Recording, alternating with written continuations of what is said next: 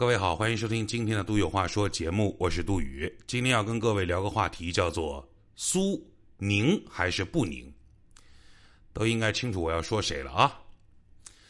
杜宇呢是江苏人，而我大江苏自古以来就是个出秀才的地方。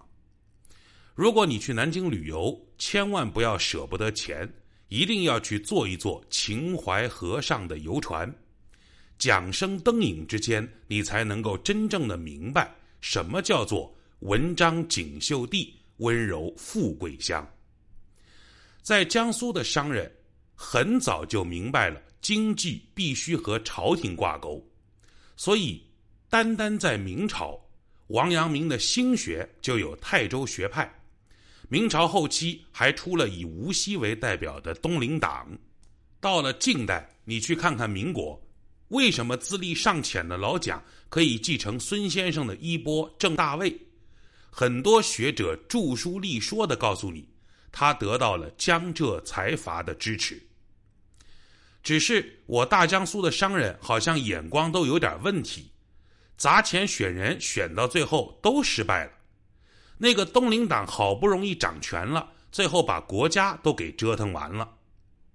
但是。这个传统却一直根植在江苏人的骨子里头。政治儒商经济学，不谈政治哪有经济？没有文化做何生意？六朝古都的南京是有文史气息的，即便是到了现在，全国的书画市场规模除了北京，就得数南京了。这种文史气息熏陶了南京的企业家。他们都是一边忙企业，一边练书法、搞收藏、做文化。江苏天地集团的董事长、苏州大裤衩建筑的老板叫杨修，在他商誉最浓时，跑到南大去做文物鉴定的教授，成了博导。一位长者跟我说过，我们江苏的儒商其实都是视金钱如粪土的，可是这些有钱的江苏大佬们。好像连粪土都保不住了。如果未来要写一部江苏经济史，我们来看看这些有名有姓的大佬们。祝义才，二零一五年被监视居住，随后雨润集团迎来债务困局。袁亚飞，二零一八年连续暴雷，随后宏图三包被政府托管。季昌群，二零一八年开始暴雷。现在仍处于水深火热之中。王华，二零一八年金盛所有权被省高院悉数冻结，冻结期为三年。王宗义，二零二零年被抓。江苏的顶级富豪圈有私人飞机的、有据可查的是四位：张近东、祝义才、袁亚飞和王华。那三位前两年接二连三的出事儿。现在尚且安好的，仅剩苏宁、张近东这一位了。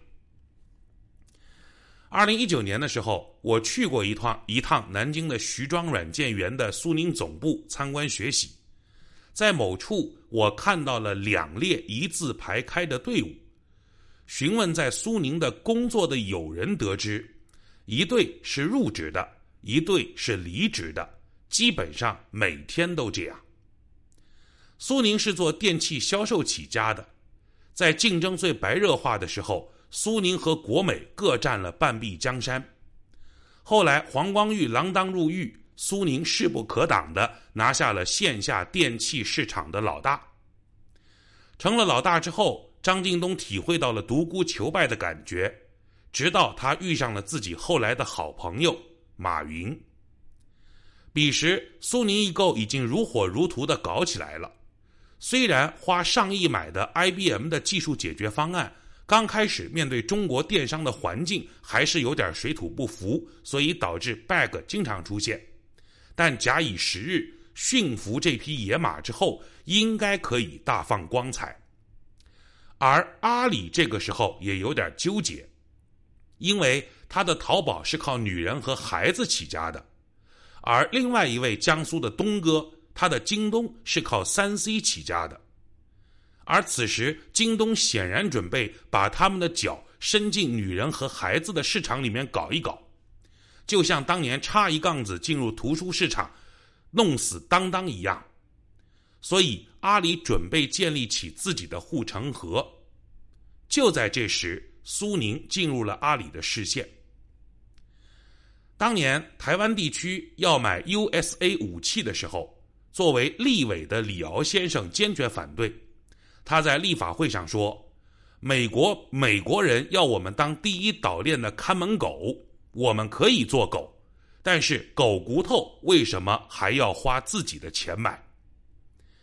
阿里要让苏宁当护城河，在京东没杀进女人和孩子的市场的自留地的时候。首先让苏宁杀进京东的三 C 领域，当然骨头是要给的。既掏钱成为了苏宁的第二大股东，又低价把自家的股份卖点给苏宁。马老板和张老板没事在一块一块开开会、看看球、喝喝酒，出双入对。而张老板也想学马老板搞多元化，所以双方合作之后。苏宁基本上是亦步亦趋，阿里搞啥，苏宁搞啥；阿里不搞啥，苏宁还搞啥。房地产、母婴、文创、金融全线出击。遗憾的是，这些产业都不怎么赚钱。从二零一七年开始，苏宁集团最大的利润来源就是卖当初买入阿里巴巴的股份，而这些股份。帮苏宁赚了一百五十亿，因为是变相的交叉持股，所以阿里投资苏宁亏了不少，苏宁投资阿里赚了很多。有记者问马云这件事情的时候，对方云淡风轻的说：“交个朋友。”你看，人在江湖，朋友才是最重要的。后来借着乡村教师的帮助。苏宁的张老板又认识了酷爱足球的大佬许家印，这两人一聊特别开心，特别投机，在很多问题上达成了共识，而且还准备各种合作。然后苏宁的张大老板大笔一挥，借了许家印的恒大两百个亿。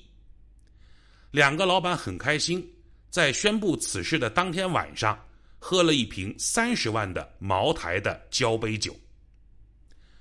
外界的朋友曾经这么评价张近东：喜欢喝酒，为人豪爽。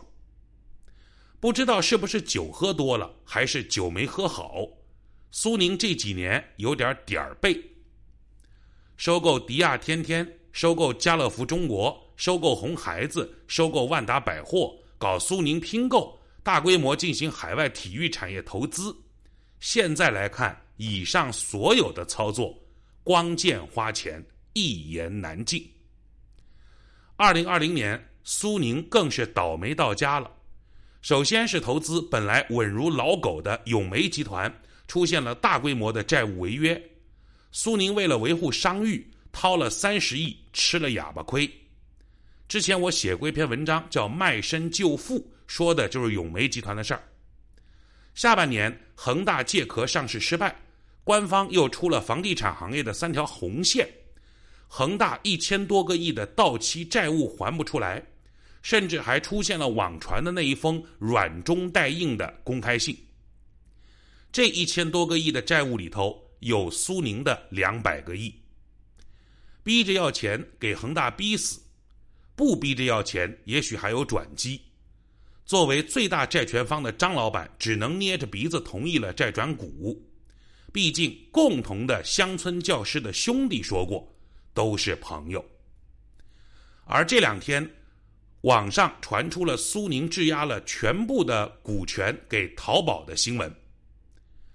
质押这些股权是为了要现金，要现金是为了还即将到期的企业债。毕竟，在这个时间节点上。年关难过年年过，事业难成事事成。